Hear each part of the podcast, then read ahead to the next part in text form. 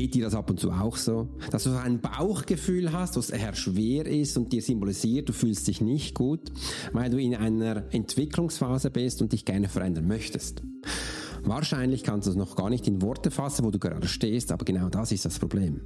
Und jetzt willst du mit dich mit jemandem austauschen, der gleichberechtigt ist, so quasi ein Mindset, Master-Mindset machen, aber du findest niemanden. Ja, was machst du dann?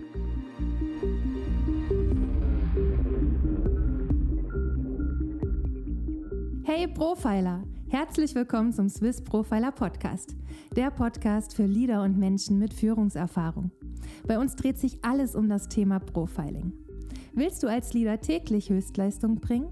Soll dein Team bei jeder Herausforderung maximal motiviert bleiben? Möchtest du Menschen für dich und deine Pläne gewinnen? Dann bist du hier genau richtig. Heutzutage kannst du alle Informationen in den Medien finden. Doch das Profiling ist keine Theorie. Hier geht es um klare Wahrnehmung, Zahlen, Daten und Fakten. Der Swiss Profiler Alex Furchler hat bis heute mehr wie 20.000 Profilings erstellt. CEOs und internationale Führungskräfte vertrauen auf seine Fähigkeiten. Alex ist seit seiner Kindheit hellsichtig und war 20 Jahre als Elitesoldat bei der Schweizer Armee. Lass dich durch den Swiss Profiler Podcast inspirieren. Wir freuen uns auf die heutige Folge und sagen Danke, dass du hier bist.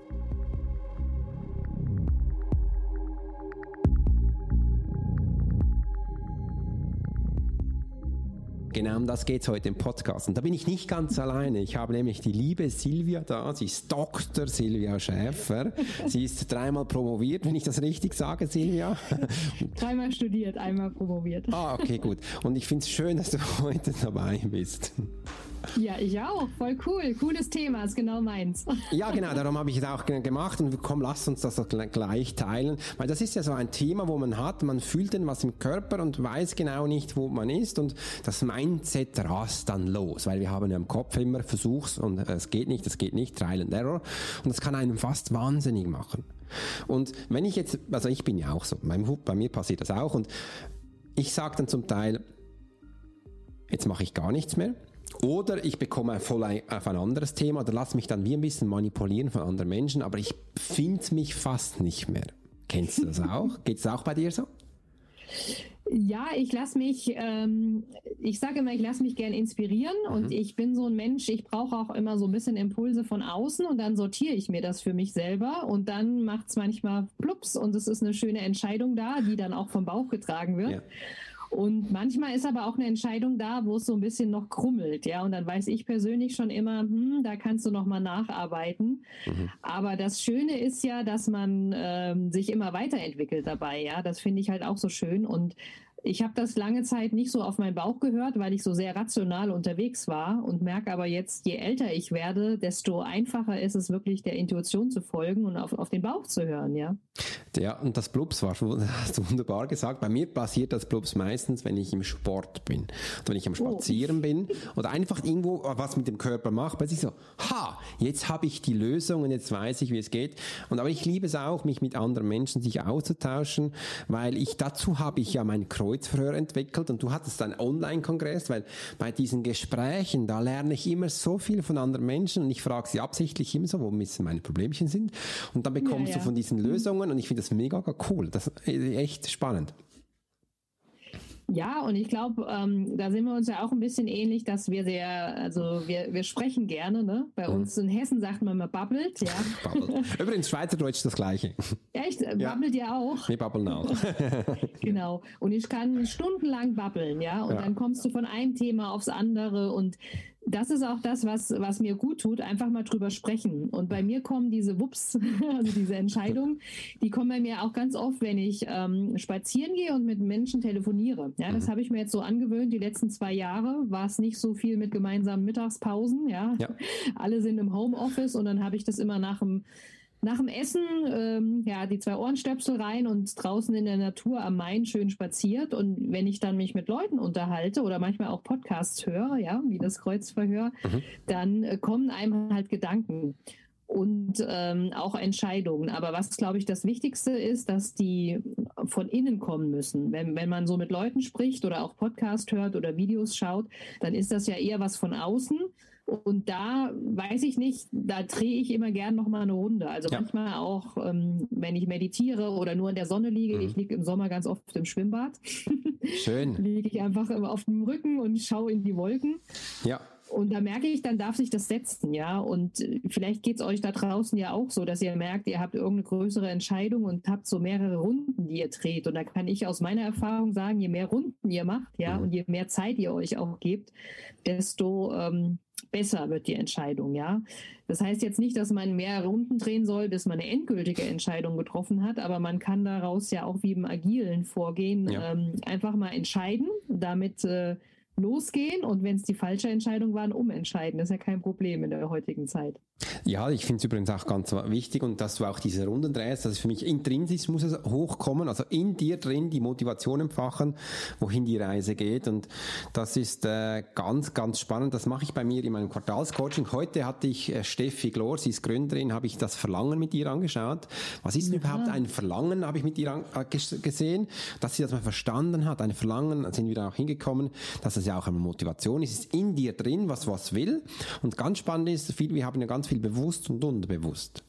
Ja. Und wenn du folgendes, das auf TikTok habe ich letztens so ein, so ein Video gemacht, so quasi, ich habe was gequatscht und plötzlich so, Hast die Blondine gesehen? Kennst du vielleicht? Das machen ja viele Männer. Frauen machen es ein bisschen anders. Aber warum passiert das?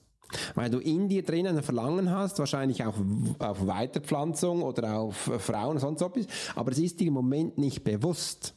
Ja, und, dann ja, mach, ja. und dann kommt das Verlangen und, und blitzt so auf. Und stell dir mal vor, du könntest dein Verlangen bewusst steuern. Also dir wäre das klar. Wie schnell wärst du dann eigentlich unterwegs?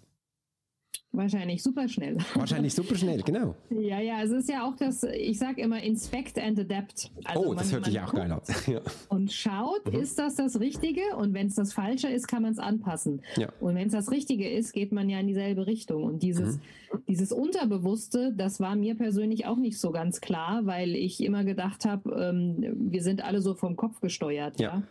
Bis ich dann irgendwann mal gemerkt habe, dass eigentlich mein Bauch schon äh, die Richtung vorgibt, aber mhm. ich mir das immer hier mit meinem schönen Köpfchen hinterher erkläre, ja. ja. Und ähm, das versuche ich auch unter die Leute zu bringen. Ne? In dem sage ich halt einfach mit Mindful Leadership, mhm. dass du achtsam auf dich hörst und auch achtsam deine Mitarbeiter führst. Oder mhm. es muss auch nicht eine Führungsrolle sein. Es geht auch mit Eltern, äh, die für Kinder ein Vorbild sind oder sag ich mal, Onkel und Tanten, die vielleicht für irgendeine Schulklasse ein Vorbild sind oder ja. Kollegen sind ein Vorbild für andere Kollegen, weil das hat für mich was halt mit Leadership zu tun. Aber da, dazu gehört auch, dass man innen drin, wie du sagst, intrinsisch motiviert mhm. ist, aber dass man innen auch eine Klarheit hat und dieses Verlangen, wie du sagst, kennt. Ja, das ist ganz wichtig. Und übrigens, das, was du jetzt gesagt hast, das trainiere ich immer beim Einkaufen. Ähm, weil beim Einkaufen kann ich immer bewusst machen, was ich möchte. Wenn ich weiß, ich will abnehmen und ich will meine Form behalten, dann kommt Sachen rein. Und dann mache ich ganz, heute Morgen ganz bewusst, habe ich ein, habe ich einen Zopf reingetan. Zopf kennst du? Ist das auch, Zopf? Zopf, ja. Ist, auch, ist das auch Hochdeutsch, Zopf? Ein Hefezopf. Ah, ein Hefezopf, ja. genau. Habe ich absichtlich reingetan. Ist ja jetzt nicht super gesund, habe ich reingetan. Und dann habe ich noch ein Schokigipfel, also Schokicroissant reingetan. Ich nehme bewusst jetzt nach dem Training eins rein äh, und, und da habe ich äh, mega fein. Habe ich auch noch Datteln reingetan und ich habe absichtlich die genommen, die keine Konserve dran haben, also nicht gezuckert und sowas. Und ja. ähm, das ist, wenn du das isst, ist es, die sind mega süß. Aber so trainiere ich mich immer, Sachen bewusst zu machen und beim Einkaufen kann ich das fast täglich machen. Und so wird mir dann auch klar, was ich dann in meinen äh, Mund nehme und somit führe ich mich eigentlich selbst. Also mein Leben genau. darf ich führen. Ja, aber auch intuitiv, glaube ich. Ja. Also das ist ja auch so, wenn du gerade das Essen ansprichst. Ich habe ja Lebensmittelchemie studiert. genau. Und ich habe mir schon immer gesagt, wenn du, wenn du das, auf was du Hunger hast, mhm. wenn du das isst, dann ist das Beste. Also ich, wenn du, ich, ich habe sehr Hunger gern auf Salziges, ja, ja. oder irgend so einen schönen mhm. Essig, also so Balsamico-Essig mhm. oder so Apfelessig.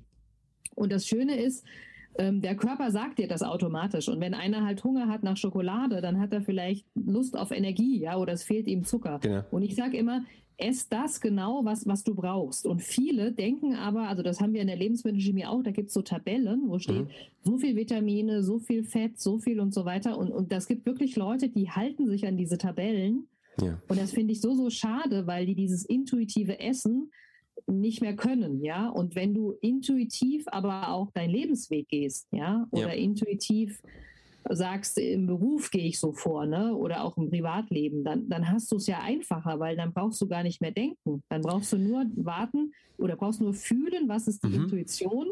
Und dann hast du auch nicht mehr diese, wie wir am Anfang gesagt haben, diese Kreise, die du drehst. Ja. Aber es ist trotzdem ein bisschen wichtig. Ähm, für mich ist manchmal so meine Intuition, habe ich das Gefühl, die ist wie so ein Pendel, wie so mhm. eine Kompassnadel die von außen manchmal ein bisschen gestört wird, aber trotzdem, wenn du sie lässt, dann richtet sie sich wieder aus. Pendelt sich automatisch ein, ja. Ich, ich, äh, ich habe da ein System entwickelt, wo ich den, äh, den äh, rationalen Fluss und den emotionalen Fluss der Menschen vergleiche. Das ist ganz spannend. Mhm. Beim emotionalen beginnt es wirklich mit dem Gefühl, das ist übrigens beim Verlangen auch so, das Verlangen ist immer auf ein Gefühl fokussiert. Und da haben wir heute auch äh, wirklich Augen geöffnet, habe ich gesagt, du bist Herr deiner Gefühle. Jeden Morgen kannst du aufstehen auf ein Gefühl. Und wie viele Menschen kennst du, die sagen, scheiße Montag. nee, nicht schon wieder diese Silvia ist mein Chef. Ach Mensch. Also diese Menschen rufen sich tagtäglich schlechte Gefühle ein.